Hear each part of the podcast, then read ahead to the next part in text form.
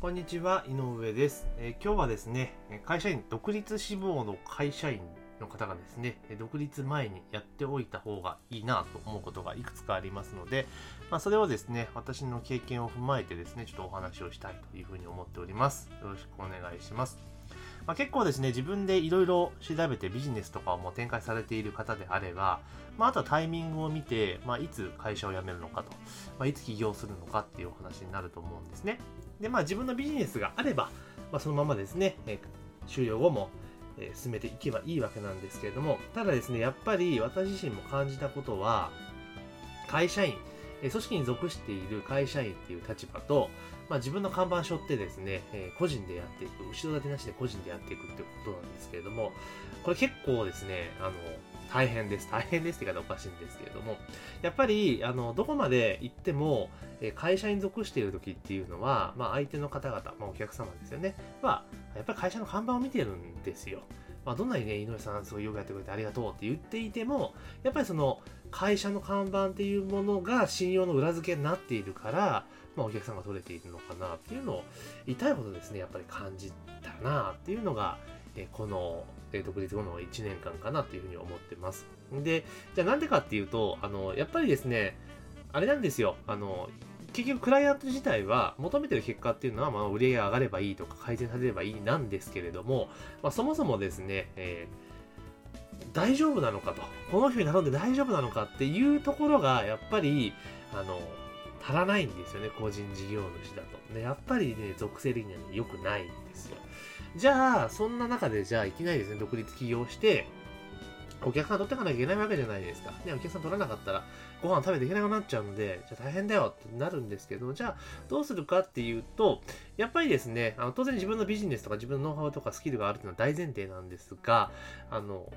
やっぱね、この人ちょっとすごいなというふうに思わせる演出っていうのもやっぱ大事なんですよね、大事。大事なんです。非常に大事なんですよ。で、じゃあそうやって、まあ、そのなんだろう、コンサルとかでやれば、当然ね、教えてもらうとかいうことがあるので、やっぱり、えすごい人だなって見てもらわなきゃいけないし、権威性をやっぱ感じさせていた、させないといけないんですよね。じゃあ、その時どうしたらいいのかっていうと、これ結構簡単で、あの、本を出したらいいんですよね、本。日本人ってなぜか知らないけど、本出してるとすげえって思うじゃないですか。思いませんか？で、なんか、俺本出してるんですよって言ったら、あ、なんか、えー本出してるんですか？っていうふうに言われるし、あの、言っちゃいませんかって話なんですよ。で、結構これ本って本当に思ってる以上にあのパワーがあるんですよね。だから本出してる人におかしな人はいないっていう変な先入観が多分日本人にはあるんですよね。そう簡単に誰でも本でき出せると思ってないから。なんですが、今はもうご存知の通り、まあね、リテラシーの高いあなたならご存知の通り、電子書籍だったら本って誰でも簡単に出せちゃうんですよ。Amazon 使って、Kindle 使ってね、出せてしまうんですよ。ね、本当にあのレポートをワードに書いて、で、それを Amazon にアップすればできちゃうんですよね、本が。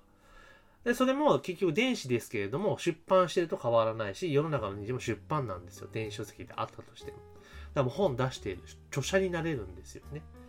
なんです。だから、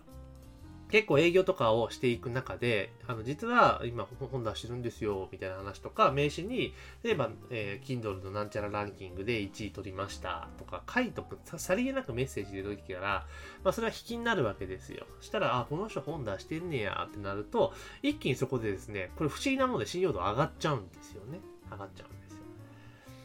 だってただ単純に本出しただけなのに、しかもね、すぐ簡単に出してしまうんですけれども、できてしまうんですけれども、それだけでもやっぱ上がるってことがあるんですよ。ですからじゃあ、え独立前に何をすべきかと言いますと、その今のうちに、え会社にいる間にですね、どんどんどんどん本を出してほしいんですよね。Kindle 使って。その一個のね、対策じゃなくていいんですよ。中はね、実際にね、ダウンロードして見る人の中であんまりいないので、あの Kindle にあなたの本が載っている、陳列されている、販売されているっていう事実が重要なんですよ。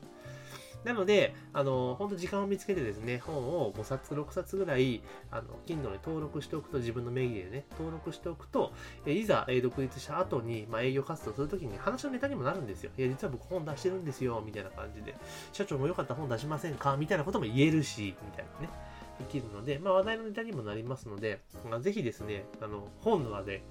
会社員でいるうちに出しておいてほしいなって、出しておいた方がいいなと思います。で、まあ、実際ね、起業して独立してでも時間があるから、それでやってもいいんですけど、やっぱね、起業した後は、もう本当に売り上げ取っていかなきゃいけないですから、それ考えても、ね、事前にできることはどんどんやっといた方が当然いいわけなんですよね。なので、必ずですね、えー、これは私のもう経験からのおすすめなんですけれども、確実に、え退職前に Kindle を5冊ぐらい出しておくと。いうのをやっておくと、まあ、後々、